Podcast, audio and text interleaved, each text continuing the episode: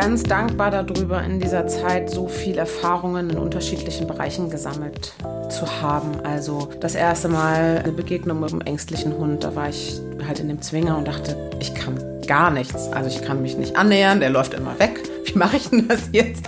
Also das hat mich sehr demütig gemacht. Oder auch die Erfahrung, halt einen Hund neben sich zu haben, der aus tiefstem Brustkorb knurrt und du merkst so, oh,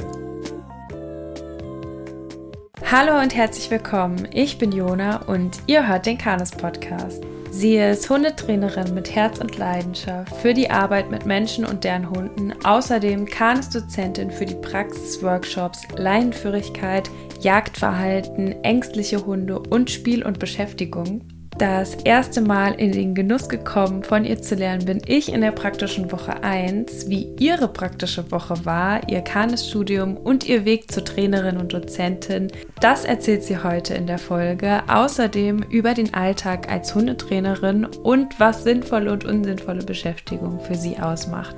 Und hier noch ein kleiner Hinweis. Und zwar ist diese Folge Teil des tollen Kanes Adventskalenders. Den findet ihr auf Facebook. Und wenn ihr gut aufpasst heute, dann könntet ihr die Antwort auf die Frage finden, die dort gestellt ist und damit auch etwas gewinnen. Und jetzt freue ich mich, meine Gästin für heute ausfragen zu dürfen. Anne Klose. Hallo Anne, schön, dass du da bist. Hallo Iona, schön hier zu sein. Woher kommst du gerade oder was hast du heute schon so gemacht? Heute ist Sonntag, ich war schon beim Sport und ähm, war dann mit meinem Hund spazieren und jetzt sitze ich mit dir hier am Schreibtisch. Schön. Ich würde auch gerne bei dir direkt erstmal mit dem Spiel starten, dass du zwei Begriffe aus der Hundewelt bekommst. Ich habe hier diesen Briefumschlag, in dem noch ausreichend Begriffe drin sind und würde jetzt einmal kruscheln und du sagst Stopp. Okay. Stopp.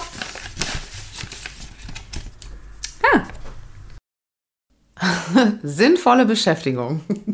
Das passt doch zum, ja. zum letzten Workshop, wo ich dich gesehen habe, nämlich Beschäftigung. Spiel und genau. Beschäftigung. Also sinnvolle Beschäftigung ist für mich was, was dem Hund Spaß macht und ich finde viel wichtiger, was dem Menschen Spaß macht. Weil nichts finde ich schlimmer, als Sachen zu tun und man steht, keine Ahnung, auf irgendeiner Wiese und macht irgendeinen albernen Kram nur zum Wohle des Hundes. Ich finde, da ah, verschenkt man sich ein bisschen als Mensch. Und ich freue mich total, wenn Menschen das finden, ähm, worauf sie Bock haben und was ihnen echt Spaß macht und das dann mit ihrem Hund zusammen machen können. Weil das macht irgendwie auf der Beziehungsebene total viel aus. Und dann dahin zu fahren, bei mir ist zum Beispiel Dummy-Training und äh, wenn ich dahin fahre, freue ich mich schon im Auto und denke, oh toll, gleich geht's los. Da macht der Regen auch gar nicht mehr, ist dann nicht mehr so schlimm. Was wäre denn für dich eine unsinnvolle Beschäftigung? Also all das, was Hunde halt unsinnvoll hochpusht. Also solche Sachen wie, ähm, keine Ahnung, Treibball, ähm, Frisbee. Es gibt bestimmt Menschen, die das gut hinkriegen und den Hund an und wieder ausschalten können, aber wenn es halt nicht professionell gemacht wird, fallen die Hunde einfach total schnell ins Jagen und dann macht es halt einfach keinen Sinn und dann hat man eben,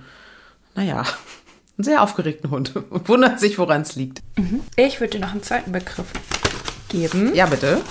Sag gerne wieder Stopp. Stopp. Markersignal. Geil. Arbeite ich überhaupt nicht mit. Das ist überhaupt ganz weit weg von mir. Es gibt bestimmt Leute, die das total gut können. Ich bin da halt einfach nicht für gemacht.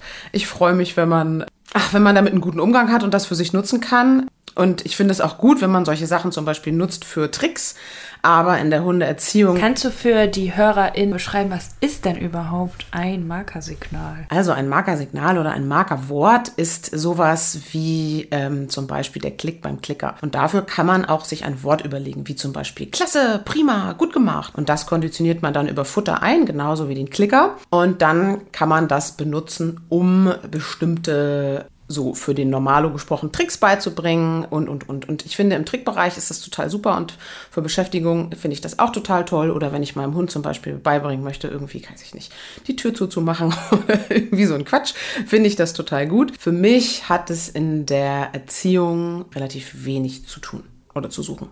Mhm. Wenn du etwas beibringst, was jetzt so trickmäßig ist, benutzt du dann auch eher einen Klicker oder hast du auch schon mal ein Markersignal verwendet? Ich habe auch schon mal ein Markersignal verwendet. Bei mir ist das klasse. Also wenn ich jetzt klasse sage, und der Hund äh, das gleich hört, könnte es sein, dass er denkt, ah, es geht los. Klicker ist manchmal vom Timing her für die äh, Kundinnen total schwer, weil die einfach dann Klick und Futter und dann noch zur richtigen Situation. Das heißt, manchmal ist es vom, dann haben die nicht noch einen zusätzlichen Gegenstand in der Hand, sondern können dann halt einfach damit arbeiten, also mit diesem Wort. Ich gucke dann immer, was genau zur Kundin passt. Ja, wie hat denn das Thema Tier bzw. das Thema Hund so bei dir im Lebenslauf angefangen? Ich komme ursprünglich vom Land, ähm, aus der Nähe von Stade, aus einem ganz kleinen Dorf äh, aus Niedersachsen. Und ähm, da gab es halt immer äh, vom Bauernhof und da gab es halt immer Tiere, von Schweine über Hühner über Katzen. Und wir hatten immer Dackel, zumindest in der Zeit, in der ich da ähm, gewohnt und gelebt habe. Und die war, liefen halt immer so mit. Und meinen ersten Dackel habe ich dann mit 16 aussuchen dürfen und mit dem habe ich dann damals Begleithundeprüfung gemacht. Wie hieß der? Jule hieß die. Jule. Das war eine äh, Standard-Rauhaar-Teckelhündin, Saufarben und ähm, an der habe ich mich ausprobiert. Und das war total toll und da hat es mich irgendwie schon so ein bisschen angefixt, mit der was zu machen. Und ähm, danach kam halt Abitur und äh, Ausziehen, Ausbildung, Studium und dann sind die Hunde so ein bisschen wieder in den Hintergrund gerückt, aber das war auf jeden Fall der erste Hund, mit dem ich so meine eigenen Erfahrungen gemacht habe. Und es war total lustig. Damals, sind immer am Wochenende in Hundeverein gefahren, bei Fuß geübt, wie man das so gemacht hat. Es war schön. Das heißt, Jule ist dann auch so zu Hause geblieben und nicht mit ins Studium gegangen. Nein, das war der Hofhund. Der gehörte meiner Oma, die damals noch lebte. Und ähm, das wäre auch für den Hund nicht fair gewesen, weil sie da echt im Paradies gewohnt hat. Und die dann mit nach Berlin oder Hamburg zu nehmen, das hätte nicht gepasst. Das hätte ich. Ah, nee, das war früher auch irgendwie, stand gar nicht zur Diskussion. Mhm. Was warst du denn, bevor du Hundetrainerin wurdest? Wie ganz viele in unserem Beruf habe ich eine Ausbildung zur Werbekauffrau gemacht. Ja, ist echt Und- so, ne? Aus, ja, so total. aus dem Bereich kommt. Warum? Ich weiß es nicht. Vielleicht ist es die Arbeit mit Menschen, die dann ja doch wiederkommt. Und also es gibt wirklich viele, auch an, an meinem Jahrgang damals waren ganz viele aus der Werbung, die dann HundetrainerInnen geworden sind.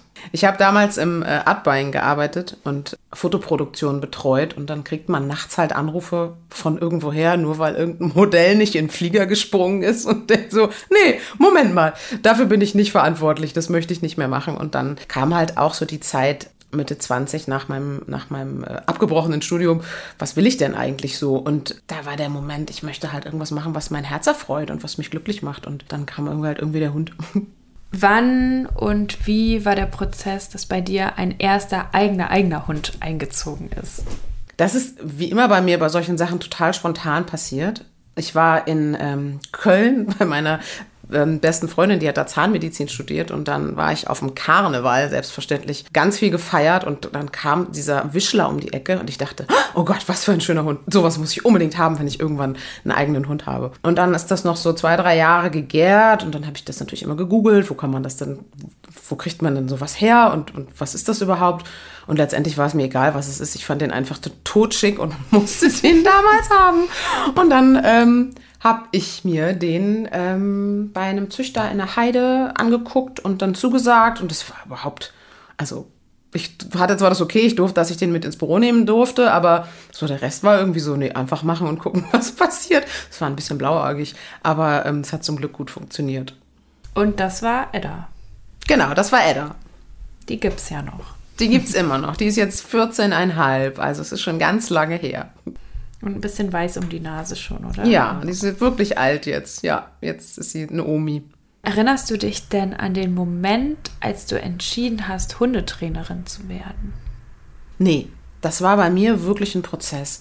Ich war damals in so einer, ich war glaube ich 27, auf jeden Fall irgendwas Ende 20 und ähm, habe angefangen hinzugucken, was macht mich denn eigentlich glücklich und was möchte ich im Leben noch machen, weil es mir echt jobtechnisch nicht gut ging und dieses Studium, dieses komische abgebrochene VWL-Studium da immer noch irgendwo im Äther rumschwirrt. Ich habe es nicht geschafft und war selber un unter Druck, weil ich ein totaler Perfektionist bin. Und dann habe ich halt geguckt, okay, ich muss irgendwas machen, was mir gut tut und habe so ein bisschen Persönlichkeitsentwicklung gemacht und da war immer der Hundewunsch. Dann habe ich mir halt Edda gekauft oder geholt und habe gesagt, nee, ich muss noch irgendwas machen, was so Spaß macht neben dem Beruf.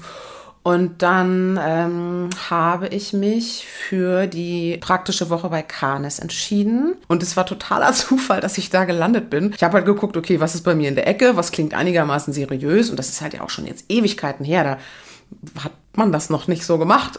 Dann habe ich die praktische Woche gebucht und bin da hingefahren. Ohne Hund damals noch, weil ähm, die Edda wurde damals gerade geboren. Das heißt, ich war einer der wenigen TeilnehmerInnen ohne Hund in dieser Woche. Und dann war es halt echt ein Prozess im Laufe der Zeit. Das war zu Anfang überhaupt, ich bin da gar nicht hingefahren, um das zu werden, sondern einfach erstmal wirklich was Schönes zu machen. Mhm. Und dann hat es sich so entwickelt, dass der Wunsch klarer wurde und dass du diesen Prozess angefangen hast, oder? Ja, also in, aus der Ausbildung heraus bin ich ähm, natürlich in Welpen- und Junghundegruppe gegangen hier in Hamburg.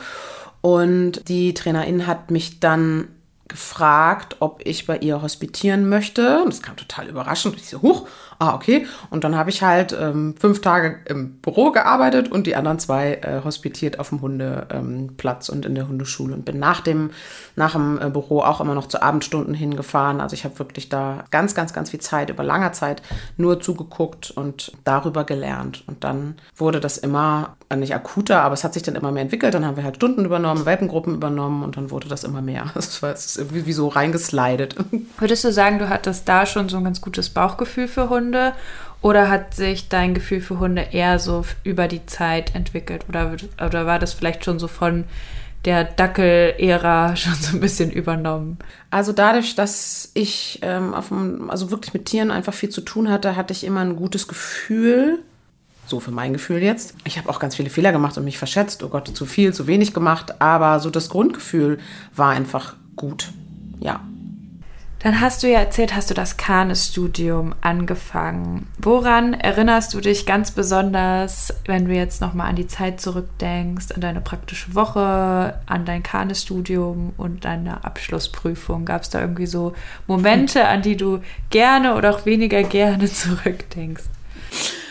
Ähm, meine praktische Woche war toll. Ich hatte da also ich habe auch noch zu ganz, also ein paar immer noch ähm, Kontakt, sei es jetzt kurz über Facebook oder live. Hier, ähm, meine Kollegin Katinka ist ja auch Kanis-Dozentin und die war auch in meiner praktischen Woche.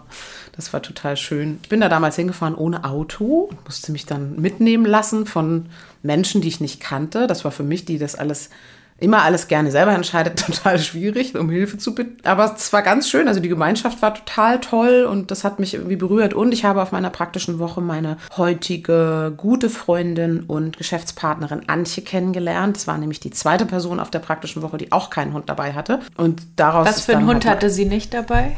Äh, ihr Hund wurde auch gerade erst geboren. Die waren gleich alt. Ähm, das war damals die Lotta, ein Flat-Coated Retriever. Und das, äh, und wir sind dann auch durch Zufall in Hamburg dann in der gleichen Hundeschule gelandet Und ähm, das war auf jeden Fall echt ein prägender Moment, wo ich so im Nachhinein zurückblicke und mich total freue, dass wir da durch Zufall in dieser Woche waren. Und ja, bei der Prüfung ich war so mega aufgeregt und ich war, oh Gott. Ach so, ja, ich bin übrigens einmal durchgefallen, für alle, die es äh, interessiert. Ich bin einmal durch den MC-Test damals gefallen und habe heulend vor Wut ähm, auf den Stufen vor der Grundschule damals in Bad Bramstedt gesessen. Und dann kam Michael und meinte, und? Ich so, ich bin durchgefallen. Also, ja, passiert. Und fing an zu lachen. Und ich so, oh, gemein. Und dann haben wir beide gelacht. also für alle die, die das ähm, Kanes-Studium machen, ist es nicht schlimm, wenn man ähm, bei sowas auch mal durchfällt. Man darf das alles wiederholen und da sind die Dozentinnen sehr wohlwollend. Und ähm, in meiner Prüfung damals, ich war wie gesagt sehr aufgeregt und ich hatte Anatomie als Thema, kam bei mir dran und ich habe nur eine, genau, ich, es kam nur eine, eine Karte, die ich beim Thema Anatomie auswendig konnte und das waren Gelenke. Und dann fragt der Prüfer mich doch direkt nach den Gelenken und ich konnte ganz viel erzählen. Und dann haben sich die Prüfer in, in eine Diskussion über HD und Ellenbogendysplasie äh, und so verloren und ich dachte immer, oh, redet bloß weiter, damit meine Zeit um ist. Das war gut, da habe ich mich sehr gefreut, dass ich diese eine Karteikarte habe auswendig gelernt. ja. Im Studium selber gab es da so Aha-Momente oder wo du gesagt hast, dass irgendwie ein großer Schritt an Entwicklung passiert oder das hat, das war total toll, dass du das mitbekommen hast? Ich bin ganz dankbar darüber, in dieser Zeit so viel Erfahrungen in unterschiedlichen Bereichen gesammelt zu haben. Also das erste Mal eine Begegnung mit einem ängstlichen Hund, da war ich halt in dem Zwinger und dachte, ich kann gar nichts. Also ich kann mich nicht annähern, der läuft immer weg. Wie mache ich denn das jetzt? Also das hat mich sehr demütig gemacht. Oder auch die Erfahrung halt, einen Hund neben sich zu haben, der aus tiefstem Brustkorb knurrt und du merkst so, oh, mhm. oh, das Besonderes ist, Gefühl. Das ist wirklich ein besonderes Gefühl. Und da bin ich ganz, ganz dankbar drüber, diese ganzen Erfahrungen in der Praxis gemacht haben zu dürfen. Es war wirklich toll. Und ich kann jetzt nicht den einen Moment beschreiben, wo ich sagen würde, oh, das war's, sondern es war echt so ein Schritt für Schritt für Schritt Prozess, wie es heute ja auch noch ist, wie ich das bei ganz vielen Studentinnen beobachte. Diese Weiterentwicklung von zu Anfang noch so ein bisschen unbeholfen und dann im Laufe der Zeit wirklich ein tolles Gefühl für Hunde zu bekommen und, und, und natürlich auch für Menschen. Ähm, das macht echt ganz glücklich. Das finde ich, macht mich immer wieder froh, das so zu sehen, die Entwicklung. Ja, das ist echt sehr, sehr besonders. Hm. Du hast mir vor der Folge erzählt, dass du während deiner praktischen Woche zwei einen ganz besonderen Anruf bekommen hast. Worum ging es dabei in diesem Anruf? Tja, der Anruf hat mich total kalt erwischt, weil ich, äh, es war ja 2010, glaube ich, Pauli, also für alle Fußballfans, ist damals in die erste Liga aufgestiegen. Und ich bin gar kein Fußballfan, aber ich bin trotzdem auf dieser Aufstiegsfeier auf dem Kiez gelandet und war dementsprechend, also die, für alle Nicht-Hamburger auf der Reeperbahn und war mitten in einem, im Seminar und war morgens sehr, sehr müde, als wir wieder zur praktischen Woche 2 gefahren sind. Und dann klingelte mein Telefon und dann war Michael dran und ich so, hallo? Und er so, hallo. Und ich so, was denn? Und er so, ja, ich wollte dich fragen, wir haben hier im Team gesprochen, ob du nicht Lust hättest, beim Hundeleben-Team mit anzufangen. Und ich war so, wie bitte? Das glaube ich jetzt nicht. Angie Merkel ruft mich in ihr Team. so ungefähr fühlte sich das an. Es war total toll und ich war völlig neben der Spur, weil ich das überhaupt nicht erwartet habe. Und das war ein ganz, ganz schöner Moment. Ich weiß es noch. Ich saß damals mit meiner Kollegin Iris in ihrem weißen Bus und wir sind gerade nach Ricklingen gefahren und dann kam der Anruf. ich mich total gefreut. Und dann hast du bei Hundeleben, also der Hundeschule auf ähm, dem Kaneshof sozusagen angefangen. Genau, dann habe ich bei äh, Michael und Bettina angefangen, habe dann meinen Vollzeitjob erstmal auf halbe Stelle reduziert, weil ich noch nicht so genau wusste, wie das da jetzt läuft, weil ich sollte ursprünglich anfangen nur für Gruppenstunden. Und dann gab es damals bei Hundeleben eine ähm, personelle Veränderung und dann haben halt äh, TrainerInnen aufgehört und dann musste ich uh, auf einmal auch Einzelberatung geben und Gruppen und war so, huch, okay, wird schon irgendwie. Und da bin ich äh, bis heute dem ganzen Team und äh, Michael und Bettina echt dankbar, dass die mich da so als Neuling total gut unterstützt und mitgenommen haben und haben zugucken lassen. Und das war eine ganz, ganz tolle Lehrzeit. Ja, manchmal ist es auch ein bisschen gut, sch schwimmen zu lernen, wenn man erstmal ein bisschen ins Wasser springt und währenddessen noch begleitet wird. Ja, volle Düse. Ich war manchmal ganz doll überfordert, aber das Schöne im Team ist halt, ich kann immer Rücksprache halten. Und zur Not kann ich auch sagen, es tut mir leid, ich weiß es gerade nicht. Ich frage mal. Ähm, oder ich habe Michael damals doch echt viel gefragt, ähm, ob er die Stunde dann übernehmen kann und dann bin ich halt mitgelaufen. Also so, das fühlte sich für mich nie an, als uh, ich bin nicht kompetent genug oder ich kann das jetzt nicht, sondern für mich war es immer ehrlich dem Kunden gegenüber oder zu sagen, ich weiß nicht weiter, weil das finde ich viel professioneller, als dann drüber zu posen und irgendwas zu machen, was überhaupt nicht passt. Und ich kann mich nicht erinnern, dass das irgendwie blöd aufgenommen wurde. Die waren dann eher dankbar und haben das auch mitgemacht. Was für einen Rat würdest du dir aus heutiger Sicht für deine Anfangszeit als Hundetrainerin geben? Weniger Stunden machen, mehr reflektieren. Es war früher, ich hatte früher, ich habe, glaube ich, acht Einzelstunden am Tag gehabt. Ich weiß gar nicht, wie ich das heute gemacht hätte. Also ja, das hätte ich, also, aber ich bin halt vom Typus her jemand, der dann echt macht und geht und lösungsorientiert arbeitet. Und in der Phase war das halt einfach, es musste halt dann auch so sein. Und da würde ich mir heute mit 12 bis 15 Jahren mehr Erfahrung ein bisschen mehr Raum gönnen. Also dazwischen mehr Pausen, um nochmal nachzudenken, generell Vor- und Nachbereitung der Stunden, ja. mit anderen drüber reden oder. Genau. Ja, ja, ja. das ist wertvoll auf jeden Fall. Aber manchmal auch luxuriös, sich das dann, sich da das zu gönnen und darauf zu bestehen, dass man das sich mit einplant. Ja, ich hätte das damals nicht gekonnt. Also das kann ich erst heute. Ähm, und auch heute falle ich noch manchmal in so Tage, wo ich so denke, huch, wieso, wieso habe ich mir denn das alles in meinen Terminkalender eingebucht? Aber heute gelingt es mir wesentlich besser gerade am Anfang, wenn man noch nicht so im Rhythmus ist, ist ja auch einfach so, alleine eine Welpenstunde zu betreuen. Das fühlt sich ja, also danach kann man ja eigentlich zwei Tage durchschlafen am Anfang, weil so viele Eindrücke sind und mit der Zeit gewöhnt man sich ja auch dran, dass und es wird routinierter, aber diese ganzen Eindrücke am Anfang, die muss man ja auch irgendwie verarbeiten, um zu lernen. Ja, das ähm, Kommt auch erst mit der Zeit. Also früher war es, ich war halt so aufgeregt. Also meine erste Welpengruppe hier in Hamburg habe ich noch mit Zettel in der Hand und vorher auswendig gelernt, was ich sage. Wirklich? ja. Das ist ja total süß.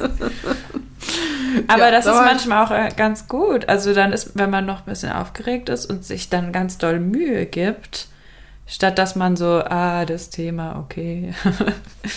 Das habe ich in meinen Welpengruppen ehrlich gesagt nie, weil ähm, klar kann ich die jetzt aus dem, also aus einfach aus dem FF geben, da muss ich mich nicht mehr vorbereiten. Ähm, was ich jetzt, aber das konnte ich damals einfach nicht. Ich bin jetzt einfach viel mehr bei den Menschen.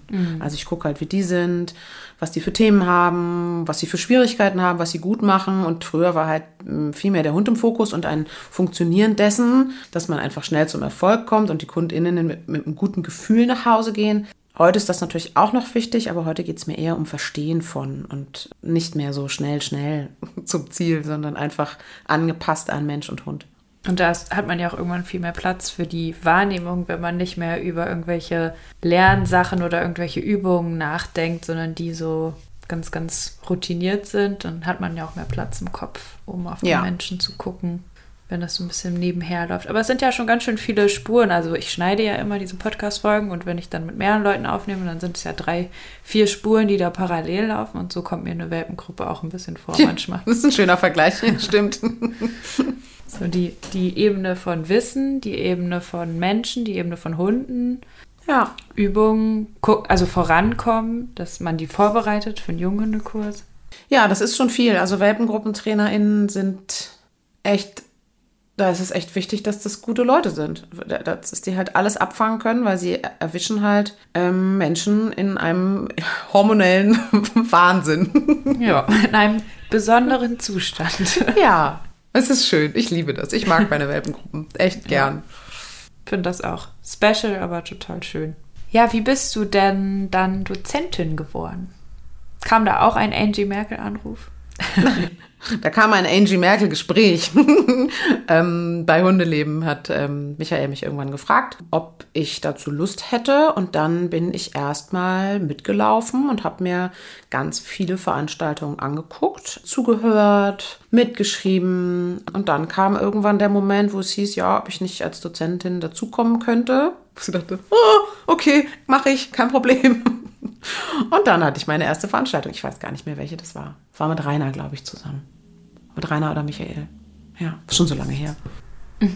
Wie lange ist es denn her? Also wann hast Zehn Jahre. angefangen? Nee, gar nicht wahr. 2010. Also direkt nach meiner Prüfung bin ich mitgelaufen und dann bin ich auch relativ schnell ähm, als Dozentin eingestiegen. Das heißt, du hast auch vor deiner Prüfung schon bei Hundeleben gearbeitet, ne? Nee, ja, knapp vor. Also zwischen der praktischen Woche 2 und der Prüfung Ja, weiß stimmt, ich gar nicht mehr genau. ja- da- also ja. das war sehr knapp. Es war eher so ein, äh, so ein äh, schleichender Übergang. Was magst du ganz doll am Beruf der Hundetrainerin und was sind vielleicht so Sachen, wo du sagst, oh, bräuchte ich jetzt nicht unbedingt? Was ich total gerne mag, ist die Arbeit mit Menschen und dass es mir immer leichter fällt und ich auch immer großmütiger werde und den Menschen immer mehr so lassen kann, wie er ist. Nicht mehr meins aufdrücke, was ich ganz bestimmt zu Anfang gemacht habe, weil ich ja dachte, ich weiß, wie es funktioniert. da bin ich mit mir sehr fein geworden und dieser Moment, wenn du so oder wenn ich so dieses Glänzen in den Augen sehe und wenn Techniken auf einmal funktionieren und wenn sie halt Zusammenhänge begreifen und das dann noch übertragen können auf ihren Hund, das ist so schön. Und dann kriege ich manchmal Rückmeldungen am Ende der Stunde oder E-Mails, wo ich so denke, oh, toll, vielen Dank. Das sind Momente, die machen mich echt sehr glücklich. Spannend, das hat Rainer auch gesagt an seiner Folge, glaube ich, dass er mehr Großmut walten lassen kann. Jetzt Ja. mittlerweile, dass das so die Entwicklung ist. Ja, bin einfach technisch in ganz vielen Sachen total gut. Einiges, einiges kann ich nicht so gut. Und ich hatte dann immer die Erwartungshaltung, dass die anderen, also ich hatte die Erwartungshaltung, dass die Kundinnen das auch können. Das ist natürlich totaler Quatsch, weil ich einfach gucken muss, wo steht jeder Mensch und wie hole ich den ab und wie bringe ich ihn bestmöglichst in seinem Weg dahin, dass was Gutes am Ende rauskommt. Das wird mir immer bewusster und es macht einfach total Spaß. Auf was könntest du denn verzichten? Auf kalte Füße? Es tut mir leid. Es ist Beheizte Schuhsohlen. Habe ich schon. Ja? habe ich schon, habe ich schon. Und, ist gut? Ich finde die super. Ich bin da total zufrieden mit. Ähm, aber ich bin einfach ein kalte Füße, eine kalte Füße Frau. Ist nicht gut. Auf was könnte ich noch verzichten? Mm. Fällt mir im Moment nicht, nicht groß was ein. Steuererklärung. I. Ah ja, okay. Buchhaltung, Steuererklärung, das Ja, ist natürlich alles fürchterlich. Aber das gehört einfach zum Selbstständigsein dazu. Also da Ja. haben wir mittlerweile einen guten Rhythmus. Auf was ich noch manchmal verzichten könnte, das ist aber echt mein eigenes Ding, ist so Beurteilung von außen. Ah, das piekt mich immer noch manchmal, wenn Menschen nicht zufrieden sind und ich weiß, ich kann nicht alle zufrieden machen. Ich wünsche mir einfach für jeden da, wie gesagt, einen guten Weg zu finden und manchmal passt es auch nicht und das ist total okay, aber das piekt mich im ganz tiefsten Kern immer noch ein bisschen. Und das würde ich gerne weiter ablegen.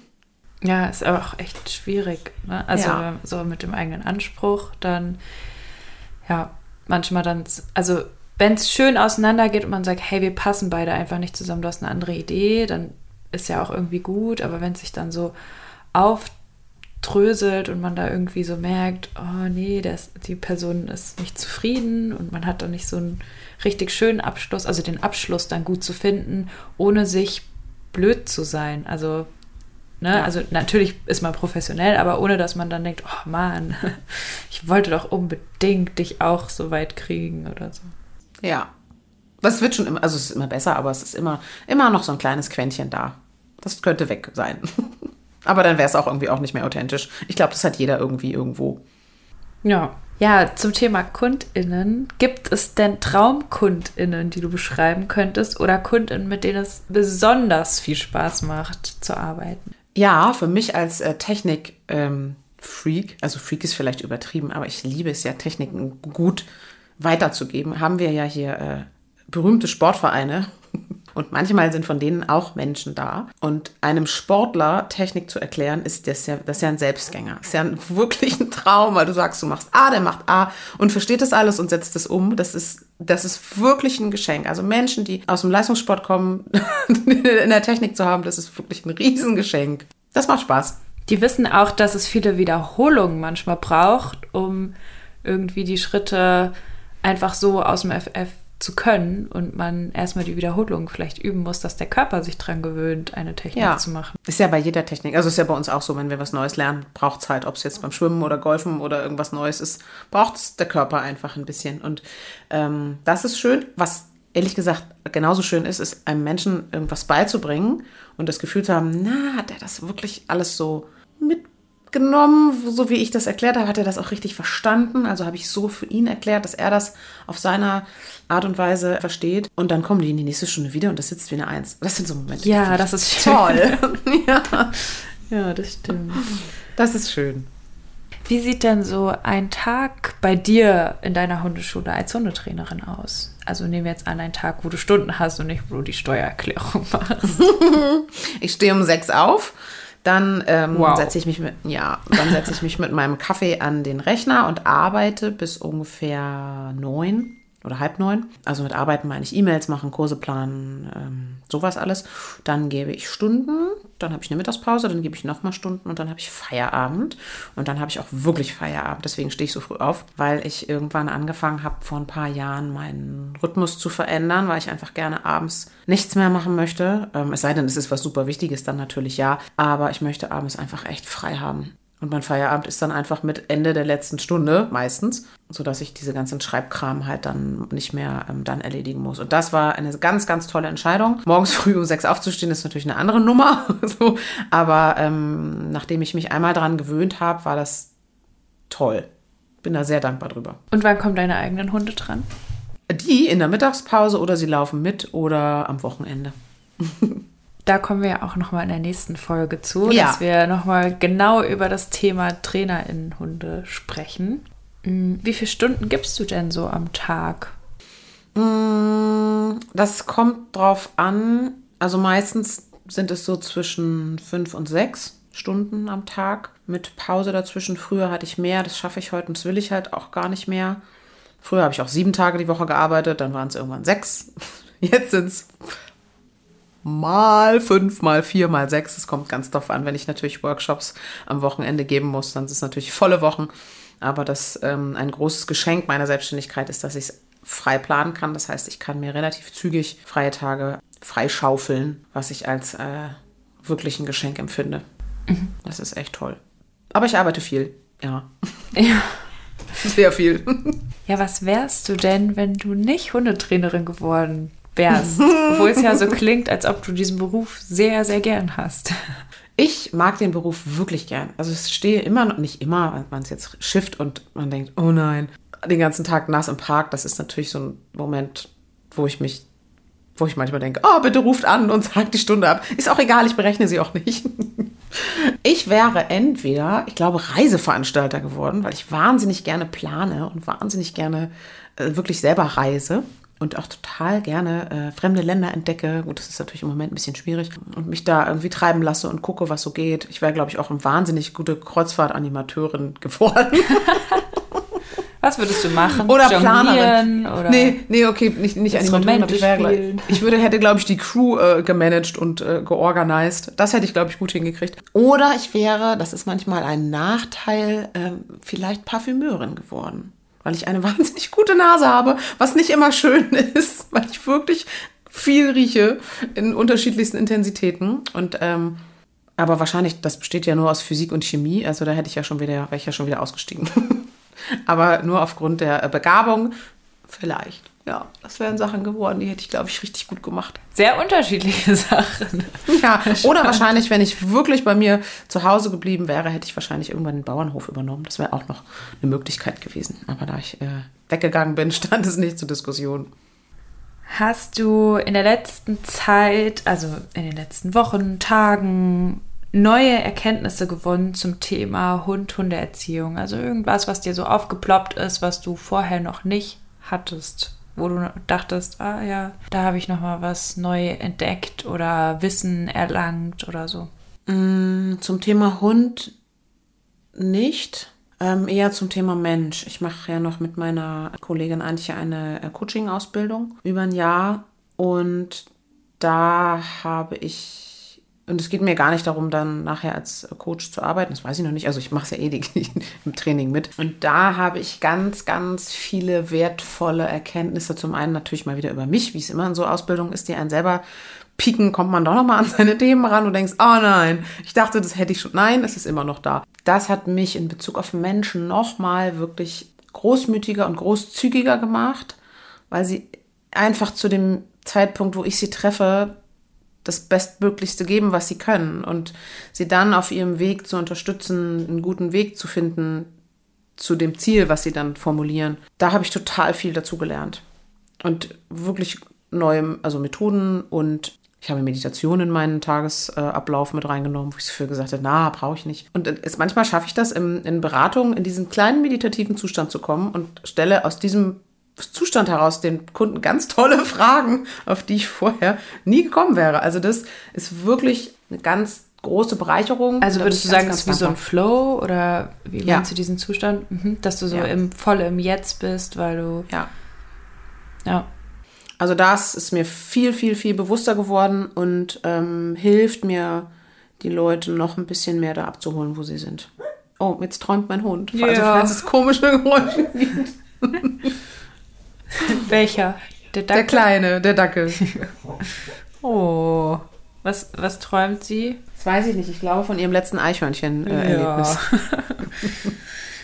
du hast ja auch deine eigene Hundeschule. Wie hat die sich denn so über die Zeit entwickelt?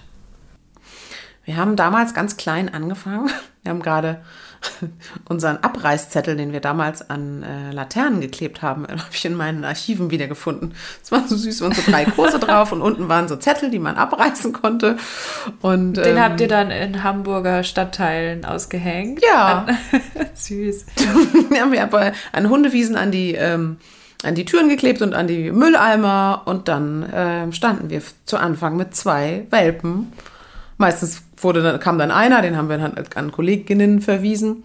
Ähm, und irgendwann standen wir mit zwei Welpen auf der Wiese und dann ging es los. Und so hat sich das Schritt für Schritt entwickelt. das ist dieser Zettel. Wir haben wirklich schallend gelacht letztens. Das war sehr lustig.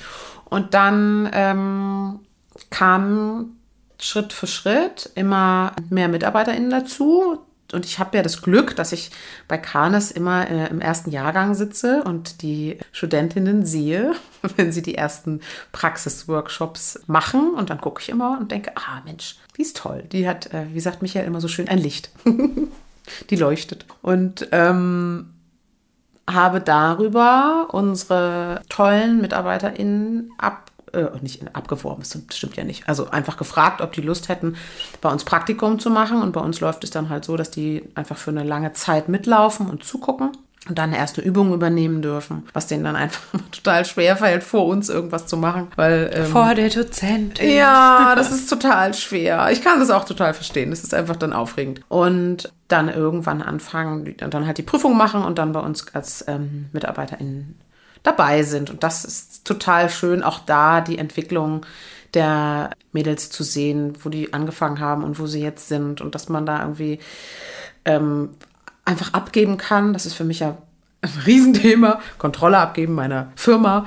Ähm, und da habe ich gar, kein, gar keine Bedenken mehr und bin ganz, ganz demütig, dass die da sind und uns so gut unterstützen und einfach auch so gut ins Team passen und sich das einfach total schön anfühlt, dass, dass die da sind. Und habe ich ja damals auch angefangen, also Praktikum gemacht und dann irgendwie ähm, reingewachsen. Und dann haben wir letztes Jahr unsere Plattform gelauncht zum Online-Training. Das war auch irgendwie nochmal ein Riesenprojekt und total aufregend und das darf jetzt auch weiter wachsen und wächst auch weiter. Und das sind halt so Projekte, ja, die einen auch, also mich halt auch nochmal aufmachen für ganz neue Themenbereiche. Auf einmal stehe ich im Tonstudio und muss, muss Sachen also aufnehmen. Das ist ganz, ganz seltsam. Oder stehe vor der Kamera und werde auf einmal gefilmt und muss dann eine Aufnahme neunmal nochmal machen. Also das waren auch ganz äh, neue Erfahrungen, für die ich auch total dankbar bin. Aber das ist halt eine ganz andere Welt.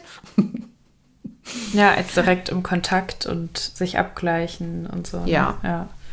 Hat ja. Vor- und Nachteile, auf jeden ja. Fall.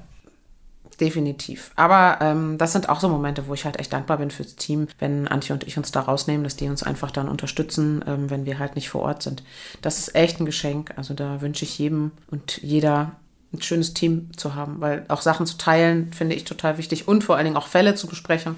Das total. heißt, wir sind ja auch untereinander, wie du wahrscheinlich auch. Wenn man mal nicht weiter weiß, kann man einfach fragen. Das ist echt schön. Ja, auch in der Pause sich zu begegnen vielleicht, wenn man am selben Standort ist. Ja. Zusammen irgendwelche Kissen rumzutragen. Genau. Oder zusammen essen zu gehen oder ja. zusammen feiern, das machen wir natürlich auch. Und den Frust wo abladen zu können. ja, es gibt einen äh, Hansehund Privat und einen Hansehund Job Chat. ah ja, sehr gut. Ja, als letztes würde ich auch dir die gute Fee-Frage stellen. Und zwar, die Podcast-Fee gibt dir drei Wünsche für die Hundewelt. Und die darfst du dir ja, erfüllen lassen. Ich wünsche mir mehr Gelassenheit inner oder unterhalb von äh, HundetrainerInnen. Also, dass man die, die alle so lässt, wie sie sind, weil jeder hat seine Berechtigung mit dem, was er tut. Und ich freue mich über äh, konstruktiven Austausch und auch konstruktive Kritik. Aber es ist schon auf einem guten Weg. Ich finde, es ist schon wesentlich besser als vor fünf bis zehn Jahren. Aber ich habe das Gefühl, ja. Aber vielleicht bin ich auch in dieser Blase, wo das einfach immer entspannter wird. Das kann auch sein. Mhm. Also hast du da ein Beispiel für oder woran machst du das fest? Ähm, ne, das, was ich so zum Beispiel bei euch mitbekomme, also wie ihr untereinander seid, mit Leuten, die gar nicht von Kanes sind, das finde ich halt total schön, dass man da einfach offen ist, in Austausch geht, guckt, was kann man von dem anderen auch mitnehmen, was hat denn der für tolle Ideen, das finde ich total super, weil letztendlich sind wir alle in unserem häufig in so einem engen Film und machen halt das Konzept in dem und so und da einfach offen sein, zu sagen, ach Mensch, das sind ja tolle Ideen, kann ich auch mal einbauen.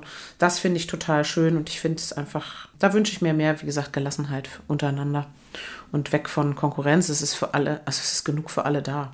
Gerade jetzt. Ja, gerade jetzt. mehr als genug, ja. Ja. Ich wünsche mir für die Hundewelt und da wirklich für die Hunde an sich, dass ähm, HundehalterInnen sich mehr Gedanken vor Anschaffung des Hundes machen. Was sie sich da kaufen an Rasse, Kreuzung und so weiter und wirklich überprüfen, ob das passt. Weil ein Hund, der die Erwartungen des Menschen nicht erfüllen kann, das ist einfach echt schwierig, ähm, das in richtige Bahnen zu lenken. Da geht es dann später ganz viel um Akzeptanz und so ein Kram. Aber da wünsche ich mir echt ein bisschen mehr Augen auf beim Rassekauf, wie es so schön heißt. Wie könnte denn der Prozess dahingehend verbessert werden oder aus, so, oder wie könnte man den beeinflussen? Was wären so die Stellschrauben, wo man drehen müsste, damit da was passiert?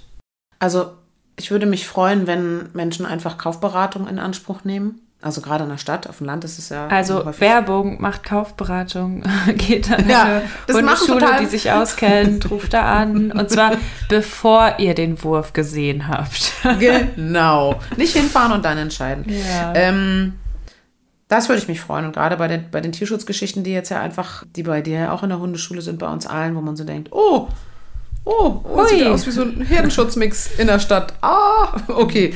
Ähm, wir geben unser Bestes. Das ist so ein Moment, da würde ich mir einfach mehr, mehr Aufklärung wünschen. Und da sind ja schon viele dabei, aber dann überwiegt halt das Herz. Und dann ist es halt da. Und da wünsche ich mir echt mehr.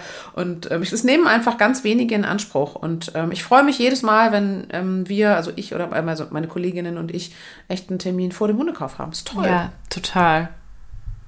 Das ist super gut. Was ich mir noch, oh, ich habe noch einen großen. Aber auch super selten, Ja, oder? Entschuldige. also, was würdest du sagen, wie oft kommt das vor? Zweimal im Jahr. Ja. Ja. Ich hatte zwei, zwei Kaufberatungen bis jetzt. Und ich Ja. weiß nicht, was draus geworden ist. Oh, na, das ist ja schade. Ja. Mist.